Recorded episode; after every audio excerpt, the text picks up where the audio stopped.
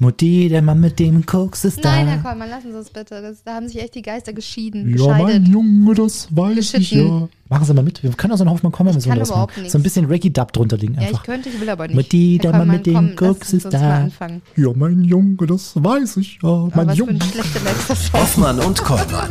Völlig überzogen. Der Podcast. Es ist Ja. Folge 66, sehr verehrte Damen und Herren. Hier sind wir wieder. Hoffmann Kollmann, Freitagabend nach der Radioshow hier bei Ego FM. Sitzen wir noch gemütlich hier im Wohnzimmer 1. Was ist das eigentlich Leckeres gewesen, dieses orangene Zeug, was ich da getrunken habe? Das war wirklich verdammt gut und ich glaube, das ist so mein. Das zu war wirklich Lieblings- gut, oder? Das wird zu meinem Lieblingsdrink. Was ist das gewesen? Vielleicht ist es auch in Kombi mit dem Glühwein so gut gewesen. Wieso klauen Sie jetzt ein Mikrofon neben mir? Wo gehen Sie hin? Was machen Sie? Gehen Sie nicht weg. Nee, man hört Sie nicht, Herr Kollmann. Müssen Sie das Mikrofon anmachen, sonst hört man es nicht. Nee. Unten. Was gemacht? Jetzt. Sie hatten es ausgemacht. Ja. Hoffmann. Strom Ich mach kurz mal das Radio aus hier. Denn das läuft jetzt hier nach uns, das wollen wir jetzt gerade nicht hören. Ähm, ich wollte mal kurz gucken, was das war, was wir da getrunken haben, Frau. Ich gehe kurz ins Schmeckte so ein Abstellkammerchen. bisschen wie Bellini. Haben, Sie, haben wir schon leer getrunken? Wir haben den schon leer getrunken. Ich gehe mal kurz ins Ich hatte nur ein Abstellkammerchen. kleines mal. Gläschen. Können wir mal hören hier, das hier ist die komplette Flaschensammlung Von Herrn Hoffmann Kollmann von einem. Morgen. Wenn er Morningshow macht, von sieben bis neun, haut der Flaschen weg, das glaubt ihr Hier, nicht. Naschkätzchen hieß das, ein Pfirsichtrink mit Joghurt und fruchtig frischem Aroma, Hoffmann. 4,5 Prozent Alkohol. Nur 4,5? Ja, aber wir haben ja schon fünf Tassen Glühwein gehabt davor. das müsste schon ausreichen, oder? Der war aber lecker, das Naschkätzchen. Ich muss nämlich sagen, sehr verehrte Damen und Herren, es ist U-Zapf, sagt man in Bayern. Ja. Ähm, Ja. Die Glühweinsaison ist eröffnet. Wir haben den Glühwein angezapft. Ja. Ich weiß nicht, was das war, der war aber auch sehr gut und ich würde sagen, der Rest des Winters gehört dem Glühwein und dem Naschkätzchen. Würde ich auch sagen. Sie müssen mir nur sagen, wo ich das besorgen kann, dann bringe ich das das nächste Mal mit. Ich werde mich kundig machen, Frau Hoffmann. Apropos Nahrungsmittel, wussten Sie, dass George W. Bush besessen war von seinem Hass auf Brokkoli? Oh, ich habe gestern Brokkoli-Nudeln gemacht. Ehrlich? Ja. Also der hatte so während seiner Präsidentschaft in Reden 70 Mal wirklich Brokkoli erwähnt. Der ließ ihn aus dem Weißen Haus verbannen und machte ihn für das Aussterben der Dinosaurier verantwortlich. ja. Wie viel Hass kann man auf Brokkoli eigentlich haben? Unglaublich. Also mir hat jetzt gestern auch nicht so unbedingt geschmeckt, Frau Hoffmann. Also Was haben Sie gemacht? Brokkoli-Nudeln? Ja, so Brokkoli-Nudeln. Da muss man immer ganz viel Salz und ganz viel Knoblauch dabei machen und dann schmeckt's. Habe ich gemacht, aber hat trotzdem nicht geschmeckt. Frau Hoffmann, ähm, Herr Kollmann? Gibt man Ihnen, haben Sie das Gefühl, dass man Ihnen in Ihrem Alltag oft eine gewisse Anerkennung schenkt? Ja. Ja? Also ich krieg viel Fan. Wer, wer macht das so? Wer ist Fan, das? Fans von Ego FM. Sie, Sie haben Schreiben mir. Ich hab. Fans? Nein, Sie nicht? Soll ich Ihnen welche abgeben? Das wäre ganz nett. ja, oder ich fahre einfach in die. Schweiz, Frau Hoffmann, äh, in, in ein Schweizer Dorf, Mettauertal heißt es. Da gibt es ab sofort einen Schul eine Schulterklopfmaschine. Was? Lob auf Knopfdruck, Frau Hoffmann. Das ist eine alte Telefonzelle, die ist umgebaut worden und da kann man sich Anerkennung und ein kleines Geschenk abholen. Moment, ist da wirklich eine Maschine, wo so eine Hand einem so mechanisch auf die Schulter klappt? Oder was naja, also, also man geht da rein und dann äh, spricht die Maschine anscheinend, du hast, äh, das hast du gut gemacht, stell dich doch mal für eine Viertelstunde unter die Schulterklopfmaschine und dann ist da so eine Maschine, ja, und die klopft ihn dann die ganze Zeit so auf die Schulter. Wie so eine Winkekatze? genau, wie so eine Winkelkatze. Geil. Ist doch toll, oder? Aber das können wir auch für euch machen. Also ihr könnt euch ja einfach freitags melden und uns erzählen, was ihr Geiles über die Woche getrieben habt und wir sagen dann, boah, toll. Super gemacht. Mensch, Das ich wunderbar. ich kann das. Ich kann Ja. viel Lob, gut, gutes Lob Ja, verteilen. mich, mich loben sie eher selten, Frau Hoffmann. Ja, machen man ja auch nichts Großes. sagen, ja. Wussten Sie, dass Männer 4- 444 Kilometer pro Jahr weiterfahren, weil sie sich weigern, nach dem Weg zu fragen? Pinguine? Nee, Männer. Wie, wie Sorry, ich war schon beim nächsten Thema. Wie können denn Pinguine? Wo, was für ein Thema hat denn jetzt Ja. Pinguine? Ja, ich, ich, ich habe hier einen, einen Adeli-Pinguin von der neuseeländischen Küste. Haben Sie davon gehört? Nee. Ist das der, der sich verfahren hat? Aber so fast so. Bei einem Spaziergang haben die, die am, den am Strand entdeckt und der hat sich einfach 3000 Kilometer verschwommen. Der war, also der hätte woanders hin. Deswegen war ich jetzt schon beim Pinguin, Hoffmann. Ach krass, Ja. wie läuft eigentlich so der Nut, No-Nut-November bei Ihnen? Der, was? Der No-Nut-November, No-Fab-November. Ich habe Ihnen noch erzählt, was das ist. Das ist der, ähm, man holt sich keinen runter November. Ach so, ich dachte der No-Nüsse-November, deswegen habe Ja, ich jetzt genau. keine Nüsse gegessen. No. Und was machen sie dann im Dezember? Die Destroy the Dick December heißt es nämlich dann. Dann müssen sie so richtig reinhauen. da war ich dann den Destroy Mrs. Hoffman Monat. Das klang jetzt ja. überraschend sexuell. Apropos, Frau Hoffmann. Was mache ich jetzt eigentlich mittwochs, wenn es wenn Cannabis legalisiert wird? Was mache ich da mit meinem Weed Wednesday unter der Woche Das bei man, Ego FM? genau, das muss man kurz erzählen für die Hörer, die da nicht äh, äh, einschalten. Äh, das ist, kann man sagen, eine Kategorie, in Ja. der Sie einmal in der Woche über die aktuellen Geschehnisse rund um Hanf sprechen, oder? Ist das Cannabis. richtig? Cannabis. Cannabis. Ich bin, ich bin Sie interessieren sich dafür? Ja, genau. Ja. Äh, so Freizeitkonsum und, und was die Apotheken sagen und wie die Legalisierung aussieht, wie viel Euro es dem Staat bringen wird. Und diese Woche kam raus, dass es nicht nur drei Milliarden Euro im Jahr wären, was der Staat einnehmen könnte. Nein, es sind fünf Milliarden Euro, die der deutsche gedacht, ach, Staat, wo man sich denken könnte. Und wissen Sie, was auch krass ist? Eine Milliarde weniger Ausgaben. Allein deswegen, dass man die Polizeikosten nicht zu bezahlen hat. Ach, das rechnen wir dann, ist das schon mit eingerechnet oder kommt das ja, ja, das kommt, das, das ist noch. schon mit eingerechnet. Toll. Da hat Also man ich sich meine- gedacht, wahrscheinlich jetzt dann, machen wir doch, oder? Die Milliarde bekommen die Polizisten ja sowieso.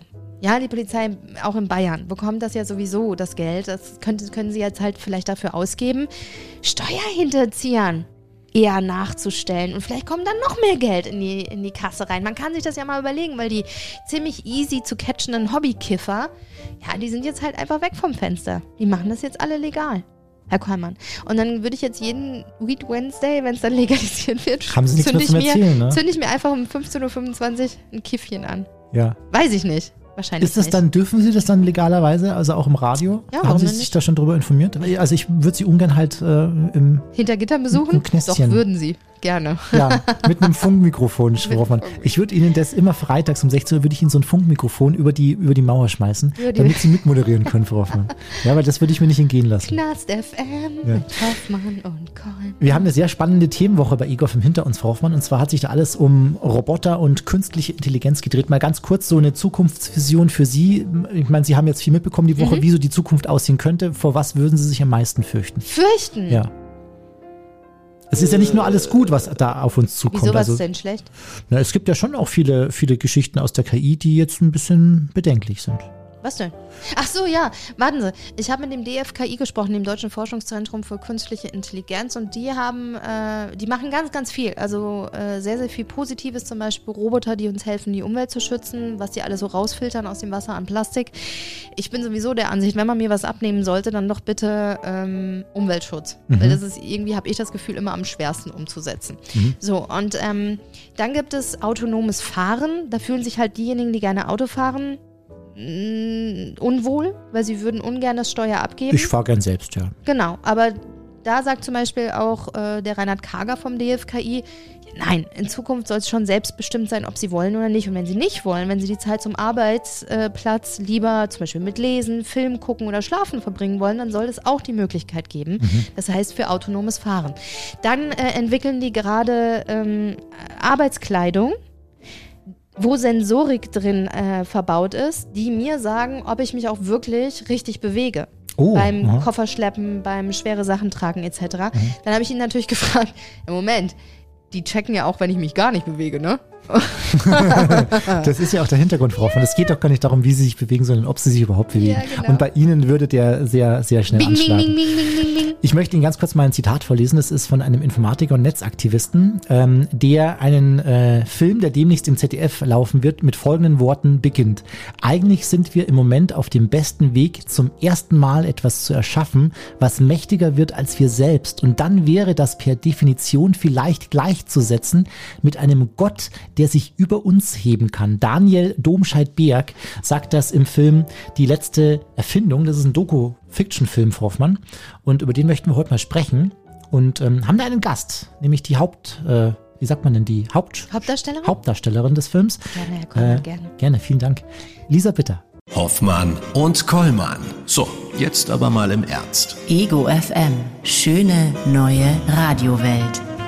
Ja, wie viel Macht wollen wir der künstlichen Intelligenz eigentlich zugestehen und was passiert, wenn sie außer Kontrolle gerät? Genau mit diesen Fragen beschäftigen nicht nur wir uns in der EgoFM Themenwoche, sondern auch ein sehr spannendes Doku-Drama, das vor kurzem in Dreisat gezeigt wurde und wer es verpasst hat, am 15. Dezember nochmals im ZDF zu sehen ist. KI, die letzte Erfindung. Die fiktionale Geschichte beruht auf heutigen Analysen und Forschungsergebnissen zur künstlichen Intelligenz.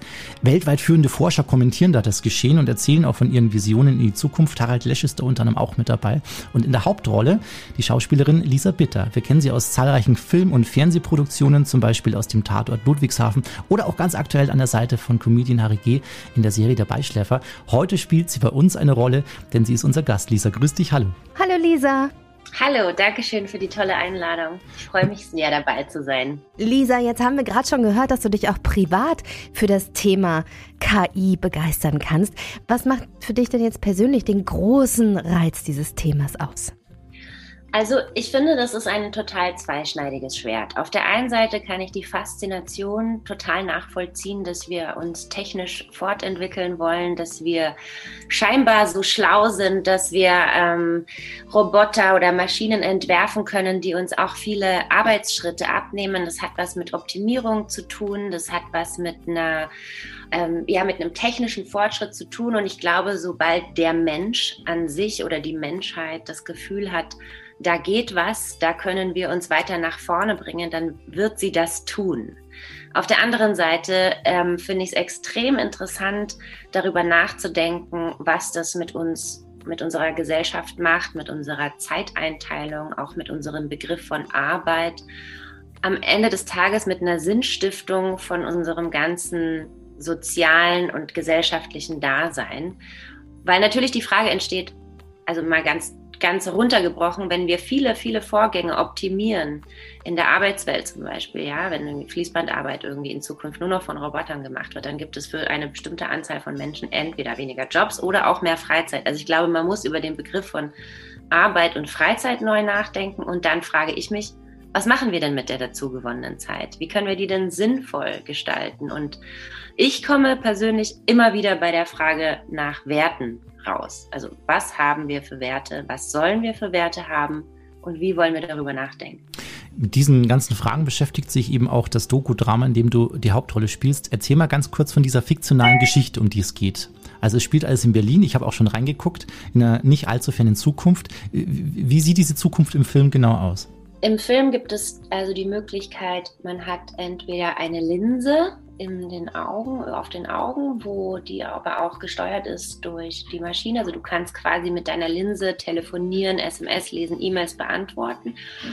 Einfach als Tool, um den Alltag zu vereinfachen. Und es gibt Leute, die haben sich einen Chip implantiert, der quasi Zugriff auf das ganze Internetwissen oder auf Datenbanken hat. Und dann es wird O-Ton im Film, dann rollt man irgendwie Arbeitsrecht an einem Nachmittag auf, man lernt innerhalb von wenigen Stunden Querflöte oder also was auch immer, also als Wissensoptimierer. Damit beschäftigt sich der Film. Das ist quasi Status quo, wenn die Erzählung beginnt.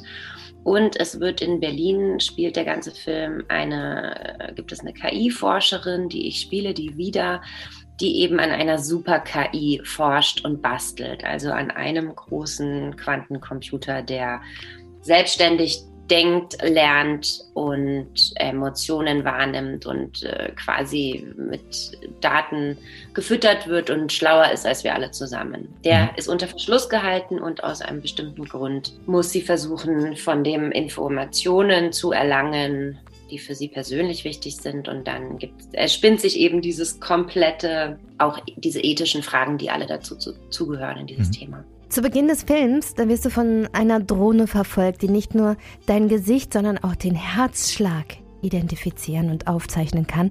Da ist die Rede von elektromagnetischen Impulsen, die von dir ausgegeben werden. Das klingt nicht nur futuristisch, es sieht auch alles nach ja, Future aus. Magst du uns mal ein wenig von den Dreharbeiten erzählen? Wie aufwendig waren diese, vor allem für dich? Denn im Vergleich zum Tatort war das technisch sicher noch mal eine Hausnummer größer, oder? Ja, interessanterweise ist das ja dann viel Vorstellungskraft auch des Schauspielers. Also weil die Sachen werden natürlich im Nachhinein reingearbeitet in das Bild. Und wir haben also ganz viel vor Greenscreen, Blue, Blue Screens, wie die alle heißen, einfach gespielt und mussten uns bestimmte Sachen einfach wirklich vorstellen. Also natürlich sind da keine Drohnen geflogen über die Friedrichstraße und ähm, auch die Stadtsilhouette sah nicht so aus. Das muss man sich dann eben vorstellen und darauf vertrauen, dass das, was man sich da gerade in den Kopf setzt, dann später da auch reingebastelt wird und dass es dann übereinstimmt. Aber ich finde, das ist sehr gelungen gelöst worden. Viele weltweit forschende Menschen nehmen Einfluss auf, auf den Film Film, in das Geschehen des Films und ordnen mal so ein bisschen ein, wie viel Macht KI wirklich erlangen könnte in Zukunft oder ob das alles nur Fiktion ist. Wen konntet ihr für den Film dabei alles gewinnen und welche Aussagen haben dich persönlich am meisten fasziniert? Also da sind ganz namhafte Forscher und Forscherinnen, Soziologen und Philosophen dabei. Also Harald Lesch ist vielleicht einer der bekanntesten die Forscher, die auch aus Amerika zugeschaltet sind.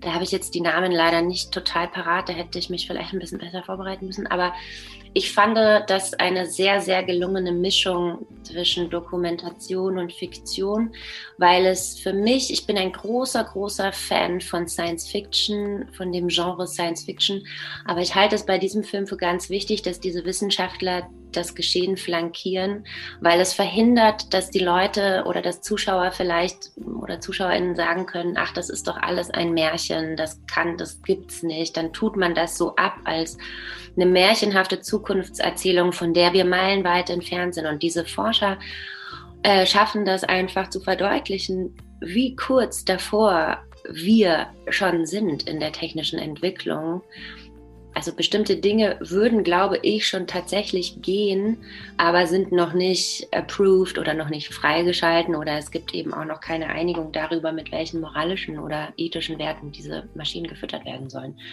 Und das finde ich ganz wichtig, weil mir persönlich macht es auch ein bisschen Angst. Also vielleicht auch nicht nur ein bisschen, das macht mir schon auch Angst, weil eben auch deutlich wird, dass diese KI-Forschung auch so, ich habe das so verstanden, dass jeder Staat, jede Regierung da so ein bisschen in der eigenen Suppe rührt und dass auch nicht global irgendwie eine Einigung darüber gibt, wo wollen wir damit hin, sondern dass es eher fast wie so ein, ich sage jetzt mal in Anführungsstrichen, Wettrüsten ist. Ja, jeder will irgendwie ganz weit vorne sein und hat so Aushängeschilder von Forschern und Entwicklern, um irgendwie ein, ein Step forward zu sein vor dem anderen. Und äh, wenn das dann so ein Wettbewerbstool wird, dann werde ich auch ganz misstrauisch so. Aber um es kurz zu machen und deine Frage zu beantworten, ich finde eben, dass diese Wissenschaftler in diesem Format sehr, sehr wichtig sind, weil sie verdeutlichen, dass es eigentlich schon fast unsere Realität auch bedeutet. Mhm. Das Ganze ist auch ein Film, der eine Debatte anstoßen soll. Um welche Debatte geht es dabei und warum muss diese dringend geführt werden? Für mich ist es ganz klar eine Debatte um unsere, unser Wertesystem. Wir müssen überlegen, wie wollen wir leben, nach welchen Werten wollen wir uns ausrichten und finden wir einen Konsens darüber, wie wir miteinander diese Welt gestalten wollen. Und das hat nicht nur was, finde ich, mit einem technischen Fortschritt in Richtung künstliche Intelligenz zu tun. Das hat für mich auch was damit zu tun, wie wir den Klimawandel stoppen wollen.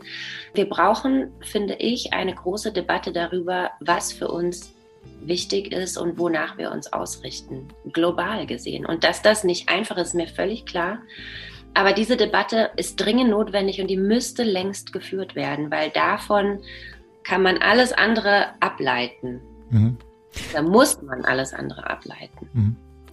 Jetzt ist es so, dass für viele Laien dieses Thema künstliche Intelligenz oft ein, ein wenig abstrakt und abgehoben wirkt. Da heißt es dann, ist doch super, wenn, wenn unser Leben in Zukunft irgendwie erleichtert wird durch Technik. Warum denkst du, ist es so wichtig, dass sich trotzdem auch jeder Normalo damit beschäftigen sollte? Weil es immer zwei Seiten hat. Also ich glaube, ich persönlich glaube, dass es immer zwei Seiten einer Medaille gibt und eine Optimierung auf der einen Seite bringt auch immer eine Beschneidung oder ein Stück Unfreiheit auf der anderen Seite mit sich. Also ich bin auch kein Technik-Profi. Ähm, ich bin auch eine Laien in dem Sinne, was auch diese KI-Forschung betrifft. Also ich bin da nur mit einem persönlichen Interesse daran. Aber wir überlassen ja jetzt schon viele unserer Entscheidungen, die gerade mit dem Internet zu tun haben, mit Kaufentscheidungen im Internet, auch bei Social Media greifen Algorithmen die unsere Entscheidungen beeinflussen. Und das ist eine vermeintliche Freiheit oder eine vermeintliche Zugänglichkeit zu Hunderttausenden von, von Dingen, die wir erwerben können, mit denen wir uns ausschmücken können, die unsere Welt schöner, besser, schneller, optimaler machen. Kann sein, ja, auf der einen Seite. Auf der anderen Seite äh, haben diese Algorithmen ja auch Begrenzungen und sind ganz, ganz massiv auch profitgesteuert, ja. Und das vergisst man dann vielleicht. Und ich glaube, dass es genauso in anderen Bereichen eben immer auch Einbußen gibt, wenn ein Fortschritt gemacht wird. Und darüber sollten wir uns unterhalten und uns auch aufklären lassen. Mhm. Am meisten habe ich mich darüber gefreut zu sehen in eurem Film, dass es unser Medium Radio in Zukunft auch noch geben wird. Äh, Im Film ist dann nämlich der fiktive Radiosender ähm, Berlin 98.1, die Early Bird Morning Show, ähm, ja. in einer Szene ja. Äh, zu hören im Hintergrund. Da bin ich schon mal ein bisschen erleichtert, ja. Äh, viele Szenen im Film beruhen ja grundsätzlich auch auf mögliche Zukunftsvisionen. Äh, auf welche freust du dich am meisten? Oder würdest du dich freuen? Hm, ja, gute Frage. Da muss ich wirklich mal kurz überlegen. Ja, es ist schwierig, wirklich schwierig für mich zu sagen, weil ich gar nicht weiß, ob ich mich überhaupt auf eine von diesen Entwicklungen tatsächlich freue.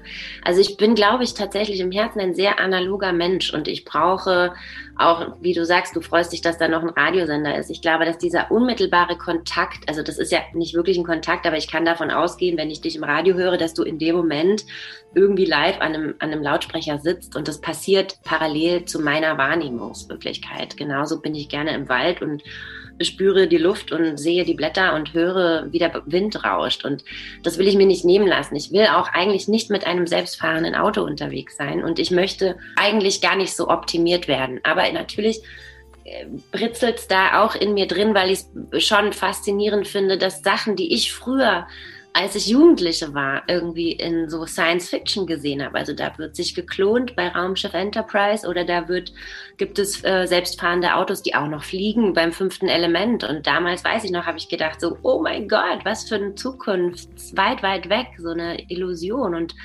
heute sind diese, diese Schritte schon so stark näher gerückt. Und ich meine, das ist irgendwie, weiß ich nicht, 17 Jahre her oder 15 Jahre her. Also da bin ich auf der einen Seite fasziniert, aber auch wirklich ersch erschrocken. Mhm. Und da freuen tue ich mich da gar nicht so richtig drauf. Mhm. Jetzt würden wir mit dir gerne noch mal einen Blick in die weit entfernte Zukunft werfen. Gehen wir doch mal ins Jahr 2050. Wie stellst du dir deinen gewöhnlichen Tagesablauf und vor allem deinen Job als Schauspielerin in dieser Zukunft vor?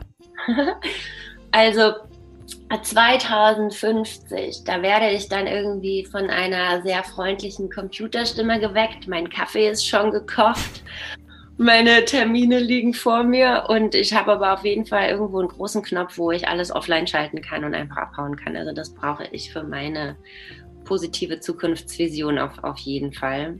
Die andere Frage war, ja, mit dem Schauspieler da sein. Also es ist auch interessant, dass man also das wird, glaube ich, oder hoffe ich, einfach nie aussterben. Auch Theater, ja. Das ist ja, gibt, gab immer wieder diese Fragen, oh mein Gott, ist Theater überhaupt noch relevant? Und dann ist Theater mal weniger wichtig und mal wichtiger. Das schwankt ja auch in Phasen durch die Jahrhunderte.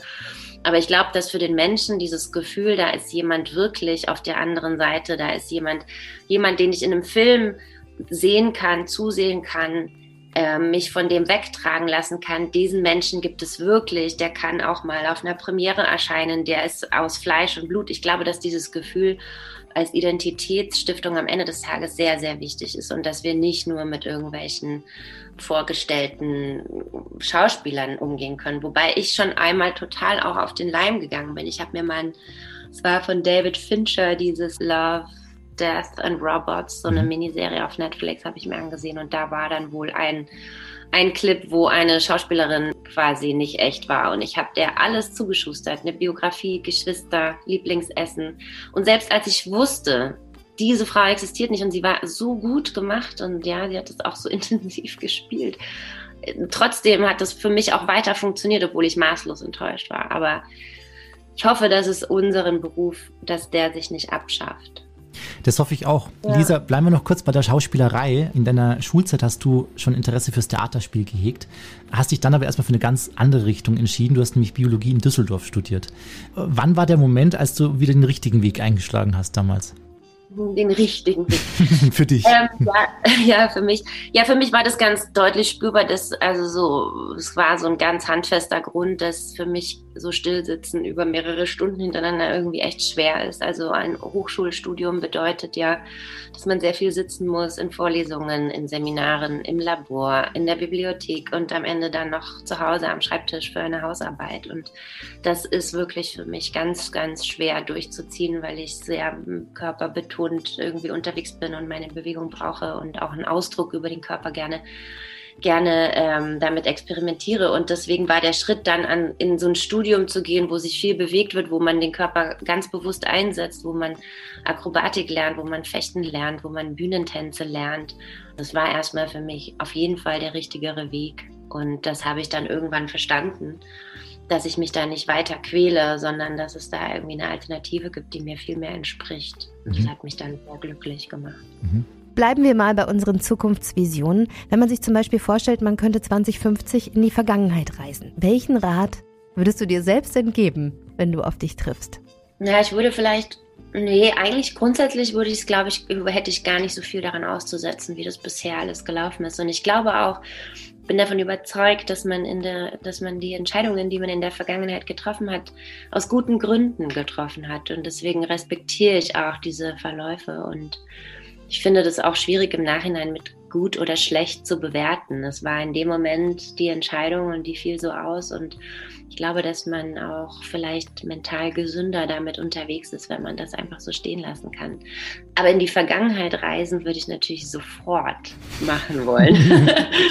Für kurze Momente. Und Gegenfrage in die Zukunft? Ja? ja, würde ich auch sofort machen. Ich glaube, ich bin per se einfach auch ein total neugieriger Mensch und natürlich würde ich das gerne wissen. Ich würde das gerne sehen. Ich würde auch für die nachfolgenden Generationen, ich würde einfach gerne mal gucken, ob wir das alles irgendwie noch hingekriegt haben mhm. oder ob uns das ganze Kauderwelsch wirklich einfach um die Ohren fliegt. Ja, also ich glaube, die Menschheit ist ja schon immer an so einem Punkt, wo man immer, ich glaube, man hat selber vielleicht oft das Gefühl oder ich frage mich das einfach. Ich kann das nicht wissen, aber ich frage mich das, ob die, ob nicht jede Generation denkt, jetzt ist es irgendwie am krassesten oder jetzt ist es am schlimmsten oder jetzt sind die Probleme am drängendsten. Also diese Wahrnehmung von Welt, ob die sich eigentlich unterscheidet durch die durch die Jahrhunderte hinweg oder ob man, also weißt du, so als mhm. Beispiel früher, als irgendwie die Dampfmaschine erfunden wurde oder die ersten Züge fuhren, haben auch, gibt es Aufzeichnungen, dass Leute gesagt haben, mach das nicht, das ist gefährlich und der Körper kann solche Geschwindigkeiten gar nicht aushalten. Und was passiert denn da mit der Psyche? Und also, dass es so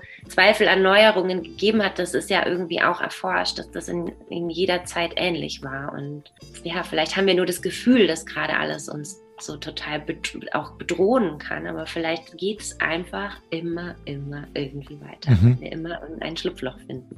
Was auf jeden Fall auch schön ist, wenn man glücklich ist im Leben. Und deswegen äh, unsere letzte Frage, die wir immer zum Schluss stellen. Was bedeutet für dich persönlich Glück? Gutes Essen, guten Schlaf und viel Natur. Toll, das war mal eine schöne Antwort. Denn die meisten Gäste und Gästinnen überlegen bei uns immer erstmal so ein bisschen und sind sich gar nicht so wirklich bewusst oft, was, was sie wirklich im Leben glücklich macht. Also ähm, die müssen erstmal tief in sich gehen. Du hast da ziemlich schnell die Antworten drauf gehabt. Also es gibt natürlich die Unterscheidung der Frage, ne? Also was würde ich mir wünschen, auch für, für alle, für eine Gemeinschaft als Glück? Oder ich habe einfach festgestellt, dass man, also dass es für mich selbst sehr wichtig ist, die Grundbedürfnisse, wenn die gestillt sind, das ist schon ganz schön viel wert. Mhm. Lisa, es hat uns super Spaß gemacht, mit dir zu quatschen und würden uns sehr freuen, wenn wir uns im wahren Leben zu einem anderen Projekt mal wieder sprechen könnten. Das wäre super, freue ich mich drauf. Alles Gute euch. Hoffmann und Kollmann. So, jetzt aber mal im Ernst. Ego FM. Schöne neue Radiowelt. Auf was freuen Sie sich am meisten, Frau Hoffmann, Hoffmann in der Zukunft? Jetzt in haben wir Zukunft. viel gehört. Ähm, ja, auf was freue ich mich am meisten? Ähm, ich glaube, ich würde mich darüber freuen, wenn mir ein Roboter die Wohnung putzt. Das haben sie doch schon. sie meinen, haben mein, schon so einen mein Wischi, mein Staubi. Das gibt es doch schon, Frau Hoffmann. Ja, aber nee, so, so richtig, richtig so, so, richtig. Und auch ja. das dreckige Geschirr in die Spülmaschine stellt und auch die Wäsche wäscht und äh, die Fenster putzt und ah, wissen Sie, was ich geil finden würde? Jemand, der mir die Haare stylt. Haben und, sie doch auch. Nein, also so nicht, nicht ein Föhn, sondern wirklich etwas, wo ich mich gechillt drunter setze, so weiter so durch vielleicht? Insta scrolle und dann macht mir jemand die Haare.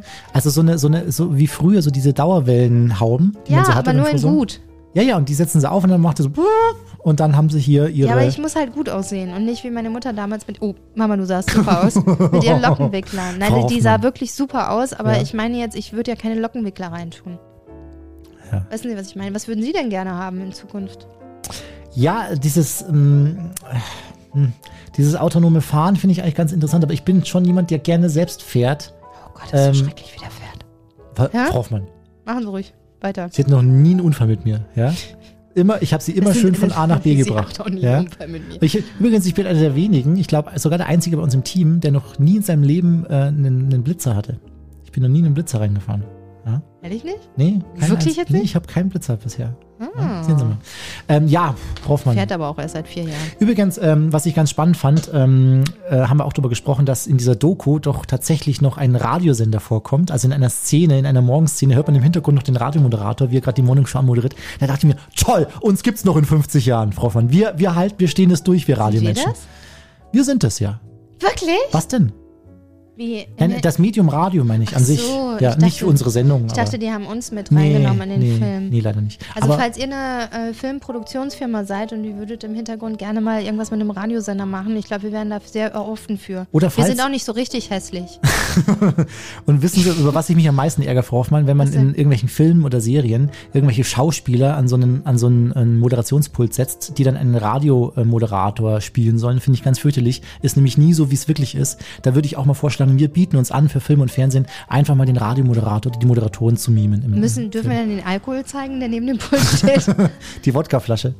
Ja. Habe ich Ihnen erzählt, dass äh, meine Nachbarschaft, also äh, mein, mein Haus jetzt zum Rotlichtviertel Viertel und Viertel degradiert wurde? Das war mir schon nee, klar. ab, abgevotet wurde. Ach, abgevotet. Ja, ja. Wieso? Wir sind das Eros Center, weil bei uns im Hinterhof wurde die neue Amazon-Serie Luden gedreht. Luden. Ja, das sind die 70er, 80er im Kiez. Ah. Wird da gezeigt. So richtig Prostituierten-Szene und Haben wie es da abgegangen ist. Ich wäre, ich würde gerne, hätte gerne. Aber das sah mir dann doch sehr anstrengend aus. Und ich muss gestehen, ich möchte kein Schauspieler sein, weil die haben irgendeine Szene, haben die, glaube ich, gefühlt 20 Mal gedreht und es war im Kalt und es war irgendwie, wo ich mir dachte, puh, okay, jetzt Lieber stimmte das Licht nicht, jetzt stimmte irgendwie die Kamera nicht und die haben das so perfekt versucht hinzukriegen und ich freue mich jetzt schon darauf, diese Serie zu sehen, nur damit ich sage, ah, das ist mein Hinterhof, guck mal. So, da freue ich mich richtig drauf. Film und Fernsehen kann schon anstrengend sein, Frau Hoffmann. Sind wir froh, dass wir beim Radio geblieben sind. Ja? Apropos Film und Fernsehen, wir haben in einer Woche oder in zwei Wochen, wann haben wir denn den Moritz? Nächste Woche. Nächste Woche haben wir den Moritz. Ja, Moritz wollen Sie das schon an? an? Warum denn nicht? Ja. Man kann sich auch mal auf das Ich dachte, nächste das wäre eine Ding freuen hier. Ja. Nee, Moritz bleibt treu ist nächste Woche bei uns zu Gast. Genau, denn er hat eine super Serie und zwar neuerdings Faking Hitler. Faking. Kommt aber Hitler. erst raus, Frau Hoffmann. Wir dürfen noch gar nicht drüber sprechen. Ich mache jetzt aber.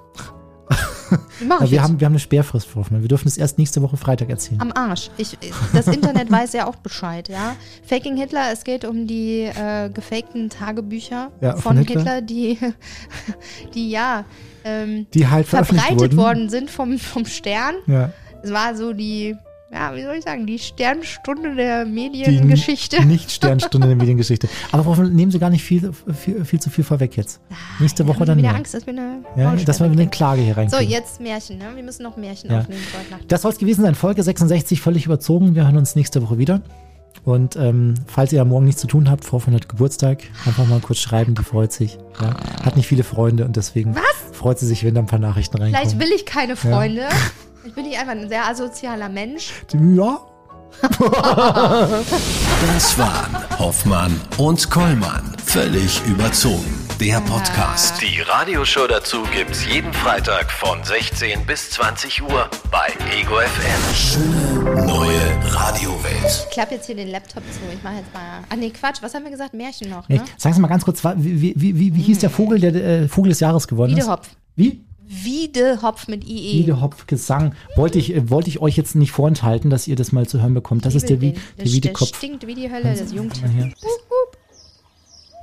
Das ist der Wiedehopf. In diesem Der Sinne, behebt auch immer die Flügel. Wup, wup. das ist quasi Frau Hoffmann nur als Vogel. Ja? Tschüss. Der Punk. Der Punk ist das.